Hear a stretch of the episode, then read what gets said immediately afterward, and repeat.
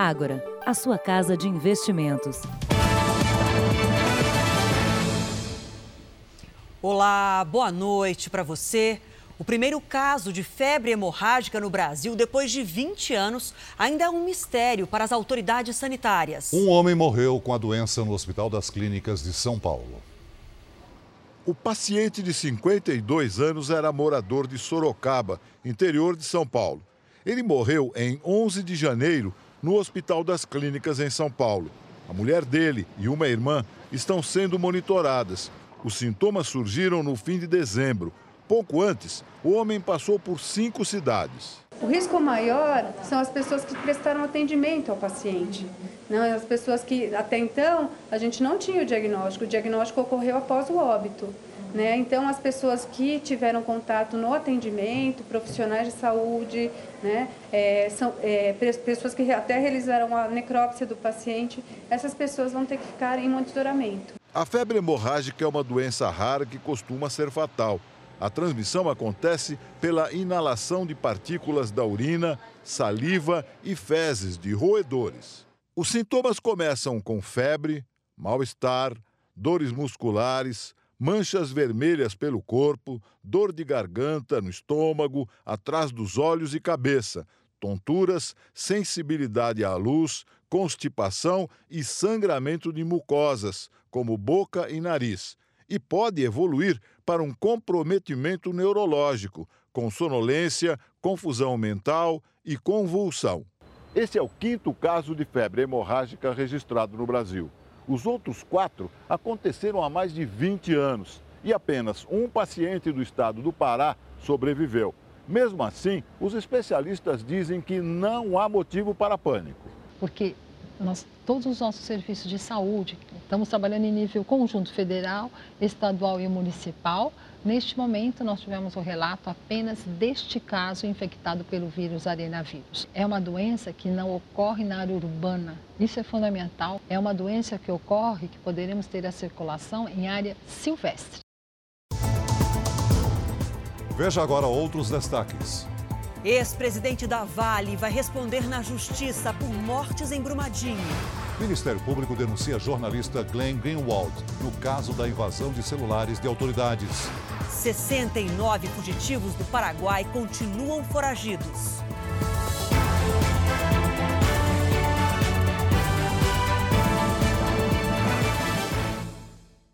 Oferecimento Agora. Investir transforma incertezas em planos. Invista com a gente.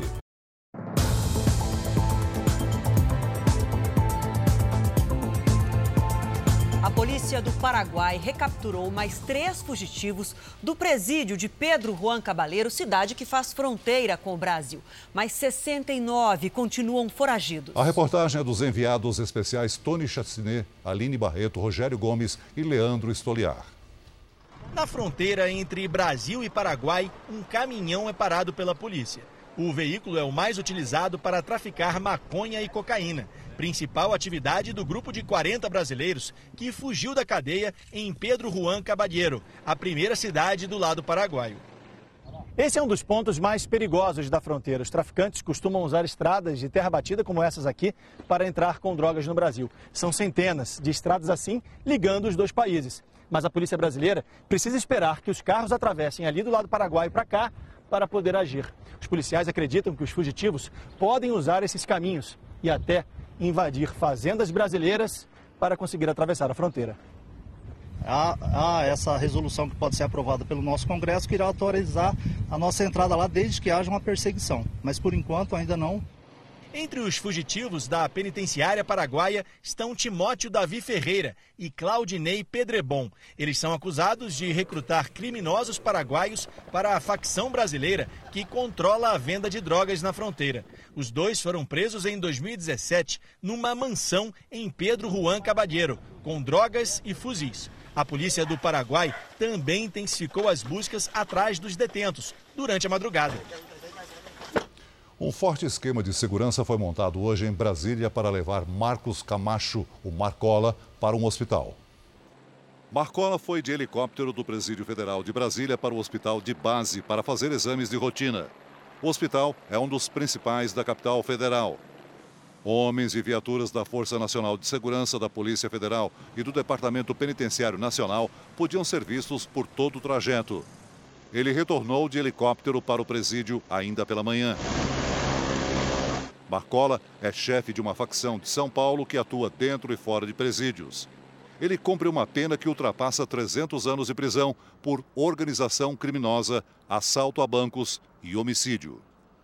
Quase 300 tiroteios já foram registrados este ano no Rio de Janeiro. A rotina de violência levou pânico hoje a passageiros de um ônibus. A viagem desses passageiros foi interrompida. O jeito foi se proteger no chão para escapar do fogo cruzado. O osso, é Rio de Janeiro. Foram dois minutos de pânico e tiroteio. O ônibus passava próximo ao Morro do Adeus, na zona norte da cidade, onde a polícia fazia uma operação contra o tráfico. Desde as primeiras horas do dia, os acessos à comunidade foram fechados. Muita gente nem conseguiu sair de casa. Foram apreendidos um fuzil, munição e granadas. Segundo a polícia, um suspeito morreu na troca de tiros. É o terceiro dia de tensão aqui no Morro do Adeus, no complexo do Alemão. Criminosos de facções rivais disputam o controle do tráfico de drogas na comunidade e põem em risco a vida dos moradores. Tem que vigiar, senão, né, pode ser alvejado e uma bala perdida, entendeu? Essas imagens foram gravadas por uma pessoa que vive na linha de tiro do morro. As várias perfurações nas paredes e no armário são o resultado da rotina de confrontos. Desde o começo do ano, a região metropolitana do Rio já contabiliza 297 tiroteios. Mais de 14 por dia. São dados de uma plataforma digital que registra o número de disparos por arma de fogo no Rio de Janeiro. O vírus de origem asiática, que infectou quase 300 pessoas na China, chegou aos Estados Unidos. Nós vamos ao vivo agora até o Japão conversar com a correspondente Cíntia Godoy, manhã de quarta lá no Japão. Bom dia para você, Cíntia. O que já se sabe sobre esse primeiro caso na América? Oi, Adriana, boa noite a todos. O paciente é americano e viajou recentemente da China para os Estados Unidos, mas não apresentou complicações e o quadro de saúde dele é estável. O caso foi registrado no estado de Washington. A Comissão Nacional de Saúde da China disse pela primeira vez que a infecção pode sim ser transmitida entre humanos. Japão, Tailândia, Taiwan, Coreia do Sul e Austrália também foram afetados. Seis mortes foram confirmadas. Autoridades chinesas disseram que vão participar da reunião sobre a doença com a Organização Mundial da Saúde, que pode declarar uma emergência internacional por causa do vírus. De Tóquio, Cíntia Godoy. Obrigada, Cíntia. O Ministério Público Federal denunciou sete pessoas na operação Spoofing. Eles são acusados pelas ações que permitiram o roubo de informações privadas de autoridades. Entre os denunciados está o jornalista Glenn Greenwald. A denúncia com 95 páginas está na décima vara federal em Brasília. O juiz Ricardo Leite vai decidir se torna réus Walter Delgatti Neto, acusado de liderar o que seria uma organização criminosa. Tiago Eliese Martins Santos, Luiz Henrique Molição, Gustavo Henrique Elias Santos, Danilo Cristiano Marques e Suelen Priscila de Oliveira. Eles são acusados, entre outros crimes, de invadir o telefone celular do ministro da Justiça, Sérgio Moro. O americano Glenn Greenwald, jornalista do site The Intercept Brasil, que divulgou o conteúdo capturado, também foi denunciado. Embora Glenn não tenha sido investigado, graças a uma decisão do ministro do Supremo, Gilmar Mendes, o procurador Wellington Oliveira obteve áudios que, para ele, comprovam o envolvimento do jornalista no caso. Ao orientar um dos hackers a apagar as mensagens enviadas, o procurador entende que Glenn teve participação no crime. No diálogo, Molição, hacker do grupo, questiona Glenn. A gente também queria saber a sua opinião a respeito de algo. Como? Assim que você publicar os artigos, todo mundo vai excluir as conversas, todo mundo vai excluir o Telegram. A gente queria saber se você, o que você recomenda fazer. A conversa segue e em seguida Glenn orienta o hacker. Eu acho que não tem nenhum propósito, nenhum motivo para vocês manterem nada. Entendeu? A denúncia conclui que, abre aspas, Glenn Greenwald recebeu material de origem ilícita enquanto a organização criminosa ainda praticava condutas semelhantes, buscando novos alvos, possuindo relação próxima e tentando subverter a noção de proteção ao sigilo da fonte. Fecha aspas. Além do celular de Moro, outros 175 aparelhos foram invadidos. Em nota, a defesa de Glenn Greenwald disse que a denúncia desrespeita a decisão do ministro do Supremo Tribunal Federal, Gilmar Mendes, e tem como objetivo depreciar o trabalho jornalístico. O advogado de Walter Delgatti Neto, Gustavo Henrique Elias Santos e Suelen Oliveira afirma que as acusações contra seus clientes são políticas, desprovidas de embasamento técnico. O presidente Bolsonaro anunciou a criação de um conselho para o desenvolvimento e a proteção da Amazônia. O presidente se reuniu com o alto escalão do governo. Nesta semana, ele fará a primeira viagem internacional de 2020. O embarque para a Índia deve ocorrer na próxima quinta.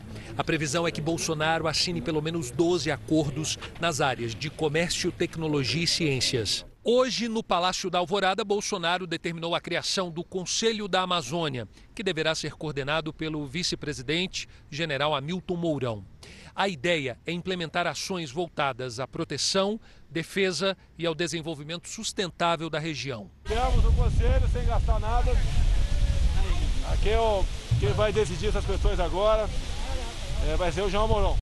Por meio de nota, o vice-presidente disse que se sentiu honrado com a missão e que está tomando as providências para emitir nos próximos dias as diretrizes adequadas para a Amazônia. O presidente Bolsonaro também determinou a criação de uma Força Nacional Ambiental de Segurança Pública voltada à proteção do meio ambiente da Amazônia. Já falei com o Paulo Guedes e deu sinal verde para criá-la. E na edição 2020 do Fórum Econômico Mundial, que começou hoje em Davos, na Suíça, a questão do meio ambiente ganhou destaque. O ministro da Economia, Paulo Guedes, participou de dois debates e discutiu o equilíbrio entre a geração de empregos e a preservação ambiental. Para atrair empresários e investidores, Paulo Guedes anunciou a abertura das licitações do governo brasileiro para o capital estrangeiro, uma medida que ajuda no combate à corrupção. The highest the degree of control of the government over the resource, the highest the corruption. Uh, power corrupt, so this thing of decentralizing uh, resources, financial resources and political power is in the agenda. A questão ambiental, um dos principais temas desta edição do Fórum Econômico Mundial, foi discutida em todos os painéis nesse dia de abertura. Sobre o assunto, o ministro Paulo Guedes destacou a pobreza como a pior inimiga do meio ambiente. People destroy environment because they, they need to eat. They, they, they have other concerns, which are not O ministro falou da importância do equilíbrio entre economia e a preservação do meio ambiente. So people want to have the industries and jobs. And at the same time, there is an enormous pressure to keep it green.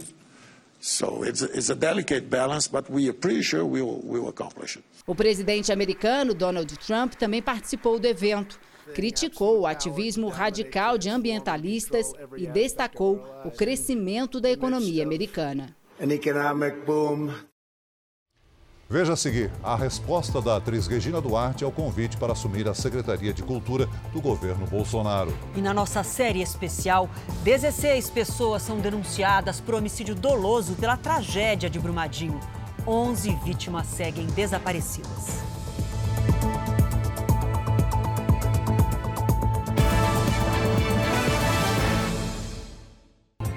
Exclusivo. O Jornal da Record apresenta em primeira mão detalhes da proposta do governo para a reforma administrativa que será apresentada ao Congresso no mês que vem.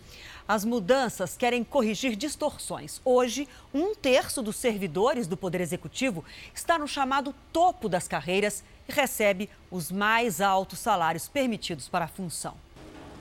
Imagine você uma empresa onde três em cada dez trabalhadores são chefes. Onde tem muito cacique e pouco índio, às vezes as coisas não funcionam, né? Hoje é assim na máquina pública federal. Um estudo feito pelo governo revela que temos pouco mais de 700 mil servidores ativos, e isso só no Executivo Federal. Em média, eles ganham quase 12 mil reais. Dados do Banco Mundial indicam que no setor público, profissionais em cargos semelhantes ganham quase o dobro da iniciativa privada. Essa é a maior diferença entre os mais de 50 países pesquisados. E o pagamento desses salários vem do esforço de todos nós, os contribuintes. O diagnóstico indica que em junho de 2019, o custo foi de 118 bilhões de reais. Para você ter uma ideia do volume de recursos, este ano o orçamento previsto para investimentos, como a construção de estradas, é de 19 bilhões. E com o Bolsa Família, o custo é de 30 bilhões. Há a necessidade de forma absoluta de se readequar alguns modelos de gestão para que o serviço público seja prestado com mais eficiência à sociedade. Problemas que fizeram o Ministério da Economia preparar uma reforma administrativa com o objetivo de controlar a segunda maior despesa do orçamento. O Jornal da Record teve acesso com exclusividade aos detalhes da proposta. Para os atuais servidores, a ideia é criar um sistema de notas. A atual avaliação é vista como uma forma de só cumprir tabela. Ninguém é demitido por baixo desempenho. Salários e outros direitos adquiridos permanecem inalterados. Já as mudanças para quem vai entrar na carreira pública podem ser estruturais. O governo quer acabar com a estabilidade para novos concursos. É ela que impede que um servidor público seja demitido. Só algumas carreiras, como juízes, continuariam com benefício. E pela proposta em estudo no Ministério da Economia, mesmo nessas funções, a estabilidade só seria atingida depois de 10 anos na carreira pública. A intenção é permitir ainda a contratação de temporários, criar um sistema eficiente de notas e poder demitir quem não prestar um bom serviço. A ideia é também cortar 170 mil cargos públicos e diminuir carreiras. Até hoje existe a possibilidade de contratar datilógrafos, por exemplo. Os mais jovens nem sabem, mas eles trabalham nessas máquinas de escrever. A lista de carreiras públicas que podem ser extintas ainda deve ter os discotecários, seringueiros, operadores de telex, entre outras. A proposta deve ser apresentada em fevereiro.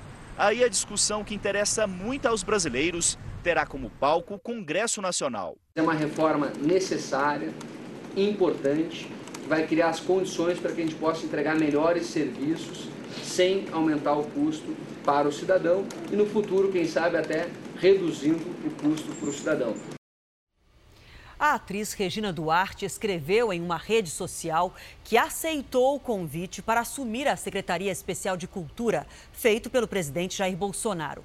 Ela afirmou que vai trabalhar de corpo e alma pelo país. Amanhã, ela vai a Brasília conhecer a secretaria.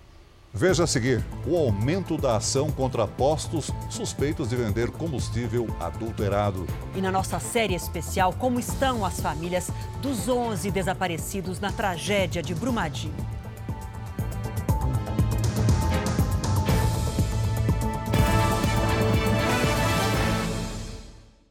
Além do preço do combustível, o consumidor também tem que ficar de olho na bomba para não ser vítima de fraude. Números obtidos com exclusividade pelo Jornal da Record revelam um recorde de interdições de postos de gasolina.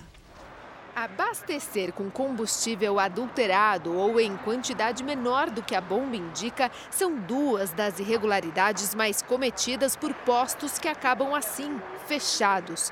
Este no ABC Paulista nem autorização para funcionar tinha. Foi interditado três vezes no último ano. Em todo o Brasil, são cerca de 40 mil postos de combustíveis. A tarefa de fiscalizar se eles oferecem produtos de qualidade, se tem alvará e se seguem normas ambientais é da Agência Nacional de Petróleo. Em 2019, foram mais de mil interdições por irregularidades. É o maior número nos últimos nove anos. O aumento é de quase 80%. São Paulo lidera o ranking das irregularidades. As penalidades variam. Multa que vão de 5 mil reais a 5 milhões. E ele pode ter também seus produtos apreendidos e, e ele pode ter o perdimento desses produtos como ele pode ter também seu estabelecimento suspenso e até revogado. O consumidor também pode pedir teste de qualidade e ainda de quantidade para saber o quanto foi abastecido. E para quem abastece com etanol, tem mais uma dica. Por essa coluna do termômetro ali dentro, ele consegue saber se o combustível está apto para o consumo. Se essa coluna estiver acima do nível de etanol, o combustível não está apto para consumo e não deve ser abastecido no veículo. E desconfie de preços muito baixos. Além do combustível ser ruim, tá te enganando, pode estragar seu carro, ainda o barato sai caro. Vamos falar agora do primeiro dia das inscrições do SISU com o prazo estendido depois das falhas na correção das provas do Enem. Ao vivo de Brasília, quem tem os detalhes para a gente é o Luiz Fara Monteiro. Boa noite para você, Fara. Como é que foram as inscrições hoje?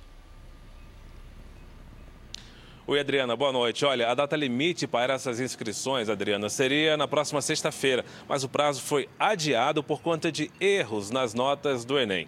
Agora, os estudantes têm até às 11h59 da noite do próximo domingo, dia 26, para acessar o sistema. Serão ofertadas 237 mil vagas em 128 instituições públicas de ensino superior.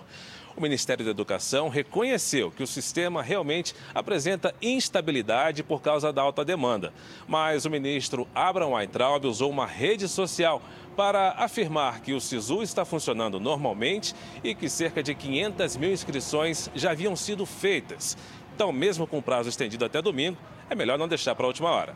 De Brasília, Luiz Fara Monteiro. Obrigada, Fara. No r7.com você descobre como as vagas nas universidades são definidas a partir da sua inscrição no SISU.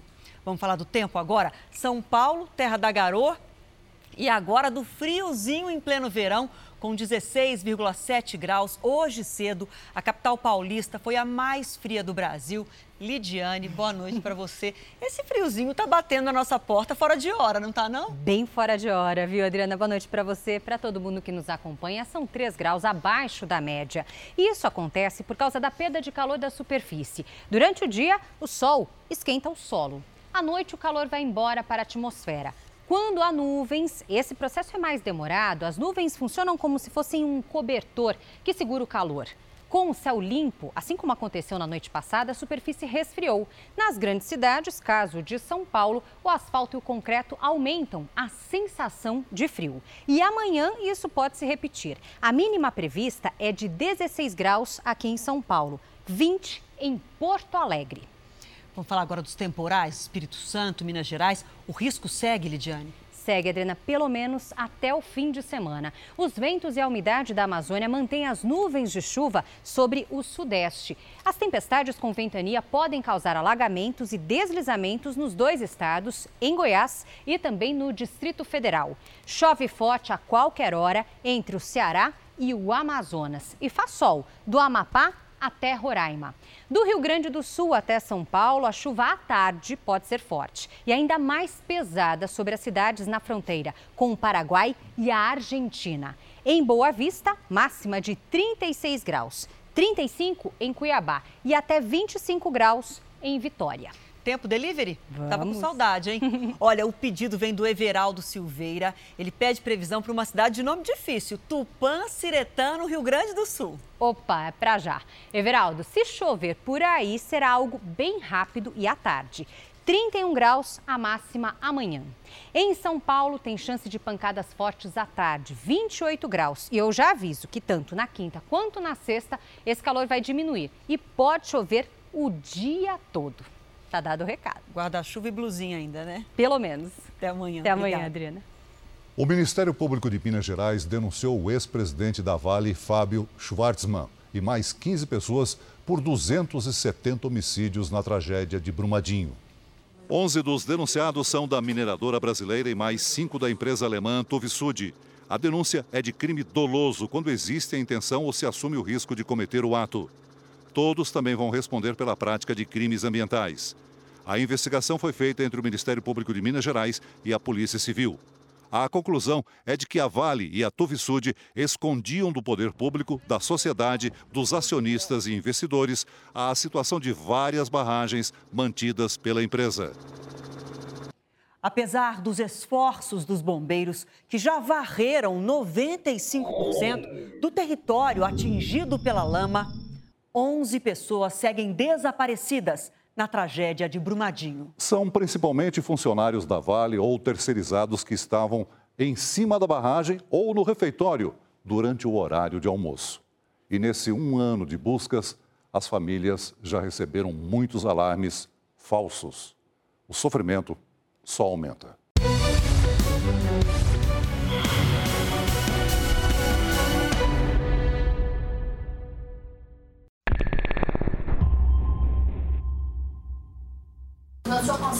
Alguma causa da sua experiência, do seu conhecimento que o senhor tem lá da barragem?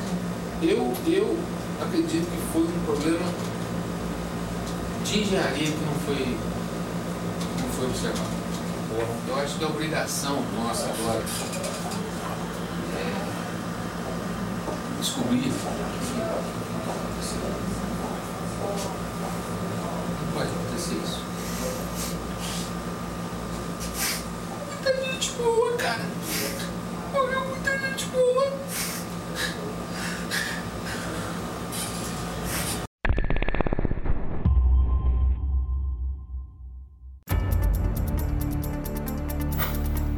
Em algum lugar debaixo das toneladas de lama estão 11 pessoas. Uma delas é Angelita,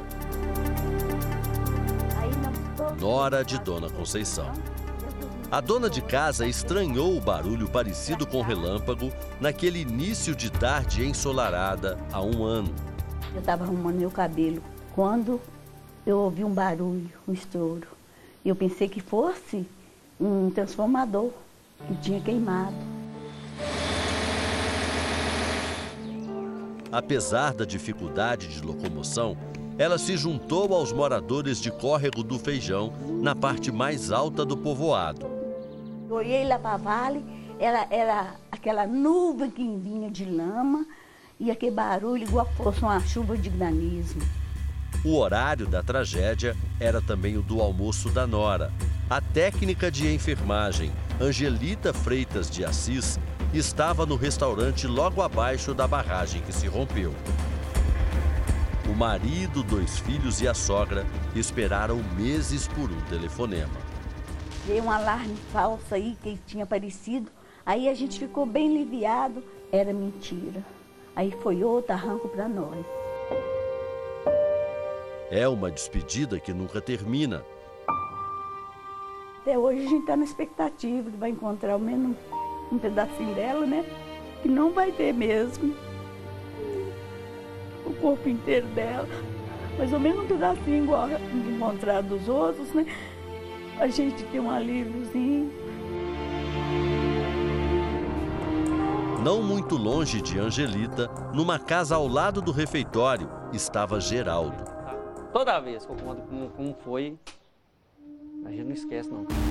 Durante três horas, ele também esteve na lista dos desaparecidos. O que o técnico da Vale viveu parece até roteiro de filme. Ele correndo e a lama desenfreada atrás. Quando eu saí lá correndo, meu telefone ficou lá. Ficou perdido lá. Aí eu demorei mais ou menos umas três a quatro horas para chegar lá em cima, lá na, na IBR, onde o pessoal estava reunido. Aí eu cheguei, quando eu cheguei lá, o pessoal já chegou me abraçando, chorando. Falou assim, nossa, você estava, para mim você estava morto. E já pus, puseram você na lista de, de falecido já. Misericórdia, meu Deus do céu. A vida por um filho, salva por causa de uma decisão correta na hora exata. Eu vi aquela lama vindo, eu corri para lado da portaria. Durante dez dias, a família de Natália de Oliveira Porto chegou a acreditar que esse também teria sido o destino dela. A estagiária, que sonhava em ser contratada, ligou para o marido no momento em que a barragem se rompeu. Ela pegou e ligou para o marido dela, falando: Jorge, aqui tá tão estranho, tá tremendo tudo, tá fazendo um maior barulho. É, tá muito esquisito aqui. Aí ela, quando ele, ela acabou de falar assim, ela viu esse mundo de, de lama descendo e as árvores caindo, vindo ao encontro dela. Aí ela só falou: Deus me dá o livramento. A ligação foi encerrada. Nas horas seguintes, chegou a notícia de que Natália estaria viva. Uma equipe da Record TV em Minas acompanhou o momento em que a família recebeu a informação.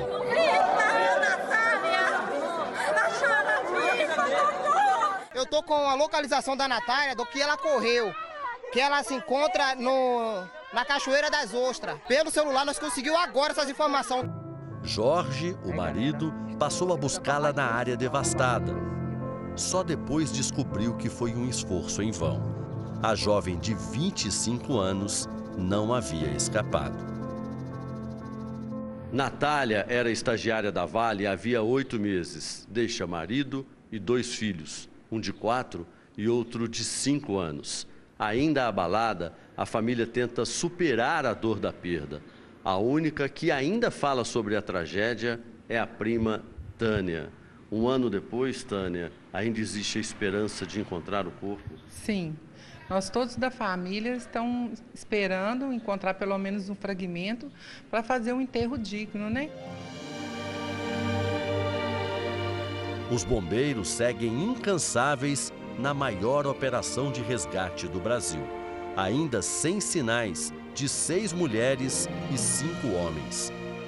Angelita, Cristiane, Juliana, Lecilda, Luiz Felipe, Maria de Lourdes, Natália, Olímpio, Renato, Tiago e Uberlândio. Todos ainda não encontrados. Todos vítimas da Vale. O R7.com também acompanha de perto as notícias da tragédia de Brumadinho. A página especial sobre o assunto você acessa em r7.com/brumadinho. O Jornal da Record termina aqui. A edição de hoje na íntegra e também a nossa versão em podcast estão no Play Plus e em todas as nossas plataformas digitais. E à meia-noite e meia tem mais Jornal da Record com o Sérgio Aguiar. Fique agora com a novela Amor Sem Igual. A gente volta a se encontrar amanhã aqui no JR. Até lá. Boa noite e até amanhã.